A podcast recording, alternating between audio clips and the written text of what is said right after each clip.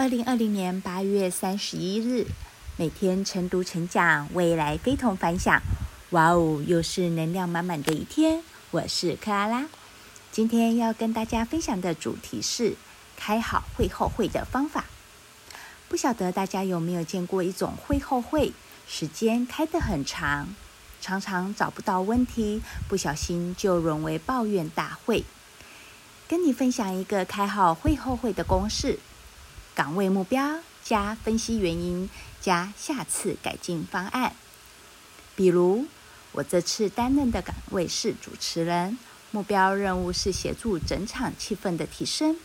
我今天在开会时没有为来宾介绍到洗手间的位置，导致来宾在休息的时候不断在询问大家洗手间在哪里。下次我会把主持重点写在主持手卡上面提醒自己。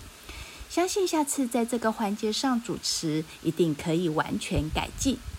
只是不在公式里的话，其实我们可以不用说。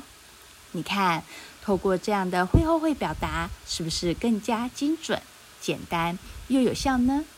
今日金句：解决核心问题最有效的方法就是不废话。我是克拉拉，很高兴与您分享。我们明天再会。